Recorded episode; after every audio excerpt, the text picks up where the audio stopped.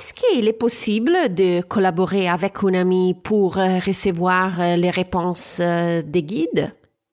Voilà l'argument d'aujourd'hui.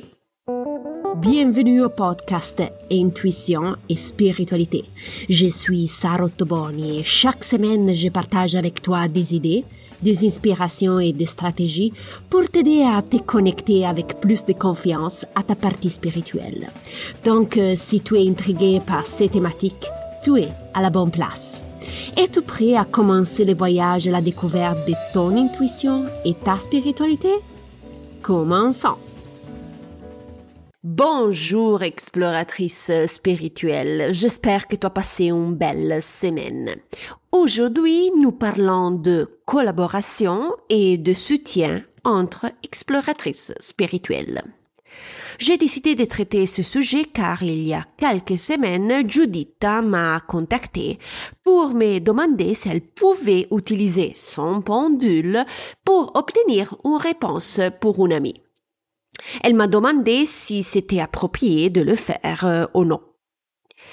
Il n'y a pas de directive, de normes ou de lois à ce sujet. Donc, souviens-toi qu'il n'y a rien qui t'empêche de chercher une réponse pour une amie.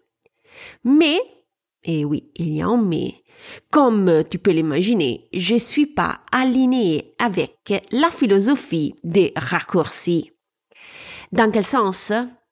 Comme tu le sais, j'aime voir toi et tes amis indépendantes dans des autres personnes, y compris moi.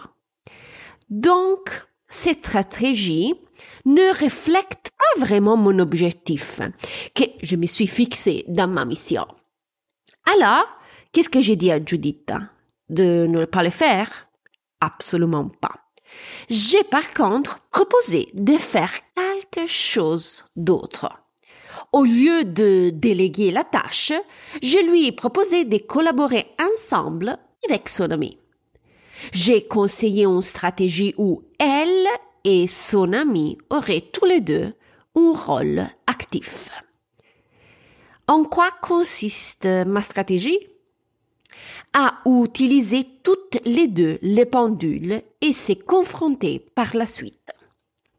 Mais comment se traduit concrètement cette euh, collaboration? En quatre étapes. Mettre le cadre d'autorisation. Si tu veux savoir comment le créer, tu peux écouter l'épisode numéro 39. Se mettre d'accord avec le pendule pour le oui et pour le non. Si tu veux euh, approfondir ces sujets, par contre, tu dois écouter l'épisode numéro 28. La troisième étape est recevoir la réponse et enfin se confronter. Mais pourquoi j'ai proposé cette stratégie? Pour trois raisons. Premier motif, c'est pour collaborer. Parfois, on est seul dans ces voyages.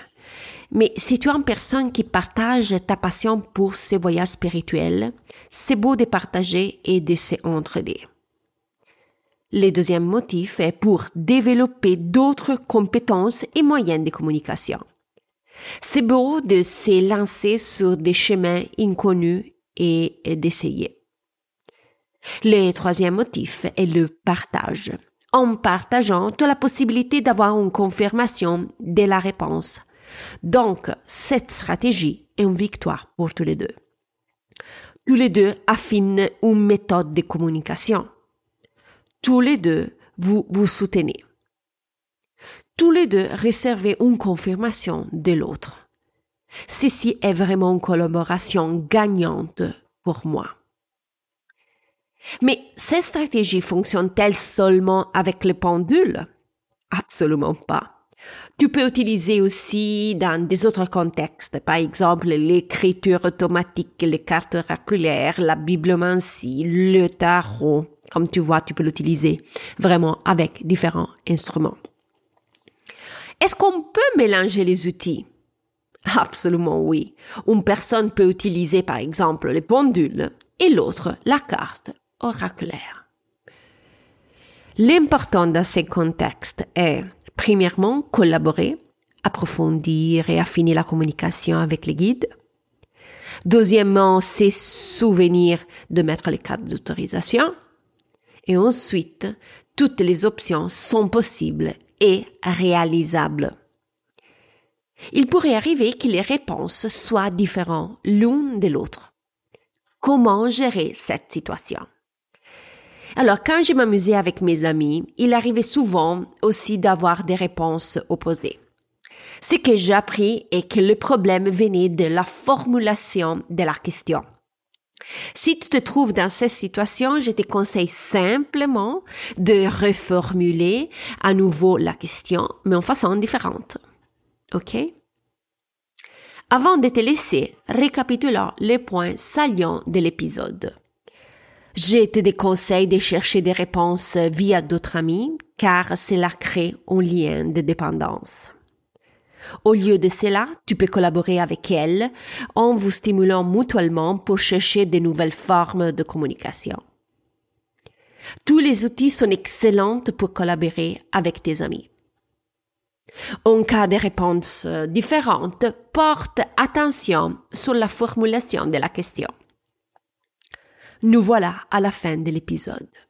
Si tu as des questions, tu peux toujours me contacter en privé par email ou par Instagram. Tu trouveras toutes les informations dans la. Si tu apprécies les contenus, n'oublie pas de noter avec les étoiles le podcast sur la plateforme audio que tu utilises. Si tu veux être informé des prochaines publications, suive le podcast. Je te remercie pour le temps que tu m'as dédié. Je te souhaite une bonne semaine et nous, on se reparle vendredi prochain. Bye bye.